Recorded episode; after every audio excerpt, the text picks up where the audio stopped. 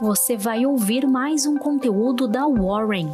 Estamos nas redes sociais como Warren Brasil. Acesse nosso site warren.com.br e saiba mais.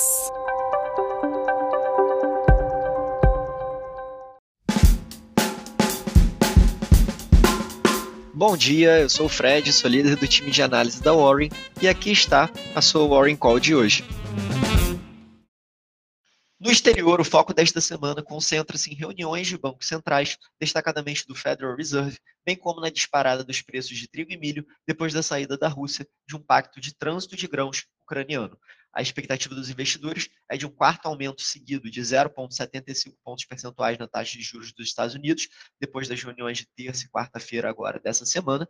E para dezembro, os operadores estão quase que igualmente divididos entre uma alta menor da taxa de juros de 0,5 pontos ou uma alta ainda mantendo esse patamar mais agressivo de 0,75 pontos. Então, para agora, essa semana, terça e quarta-feira, consenso do mercado é de aumento de 0,75 pontos, e para dezembro o mercado está dividido entre 0,5 e 0,75. Na Europa, a inflação superou as expectativas mais uma vez e atingiu um recorde na zona do euro. O aumento dos preços ao consumidor dos 19 países que compartilham o euro acelerou para 10,7% em outubro, contra 9,9% mês antes e superando as expectativas de pesquisa da Reuters de 10,2%. E para completar, o recuo da Rússia de um acordo mediado pela ONU para exportar grãos pelo Mar Negro provavelmente afetará os embarques para países dependentes de importação, aprofundando uma crise alimentar global já existente e provocando altas nos preços. É nesse cenário que os futuros de índices de ações dos Estados Unidos caíam e o rendimento dos treasuries subiam, os investidores atentos às perspectivas do Fed, baixar o tom em relação à sua postura dura, hawkish, contra a inflação, e a temporada de balanço das empresas do S&P 500 já na metade, muitas grandes empresas já reportaram resultados, alguns decepcionantes, então todos os olhares estão voltados para a reunião de política monetária do Fed na terça e na quarta-feira. Na Europa, as ações caíam, lideradas por quedas nos setores de mineração e energia, diante de novo recorde de inflação da zona do euro. E na China, as ações também caíram para o menor nível de fechamento em três anos e meio nessa segunda-feira, enquanto as ações de Hong Kong registraram a maior perda mensal em 14 anos, depois que dados fracos de atividade industrial e novos surtos de Covid agravaram os temores de crescimento do país. Falando agora sobre o mercado doméstico, bom, não é novidade para ninguém que Lula acaba de ser eleito como presidente da República novamente. Vamos acompanhar a repercussão do Day After em Brasília e nos mercados financeiros. Você pode conferir todos os detalhes da nossa cobertura durante o dia no Hubs Conteúdo. Vamos enviar reportes também e as nossas informações relevantes.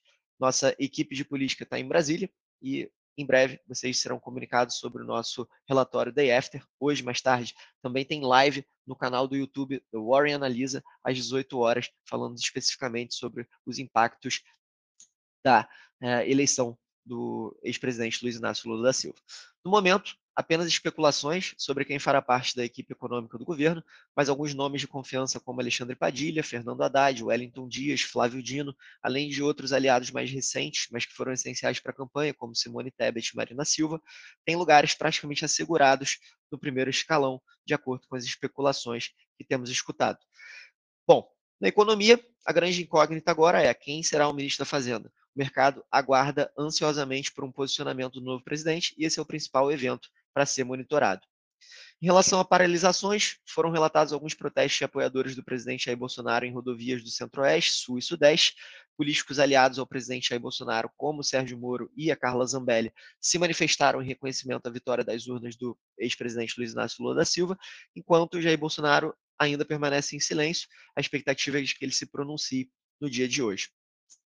Falando sobre boletim Focus, as informações divulgadas hoje não mostraram alteração relevante nas expectativas para o IPCA, PIB e taxa Selic. Para o IPCA, as projeções ficaram respectivamente em 5,61%, 4,94% e 3,50%, respectivamente para 2022, 2023 e 2024. A única mudança foi para esse ano um ajuste de 0,01 ponto percentual para cima, e, enfim, mas vale lembrar que nessa pesquisa ainda não estão incorporados os resultados oficiais das eleições.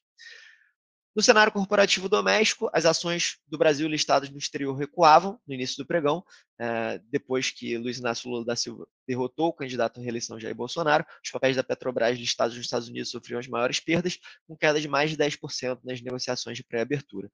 A empresa divulgará os resultados trimestrais no dia 3 do 11.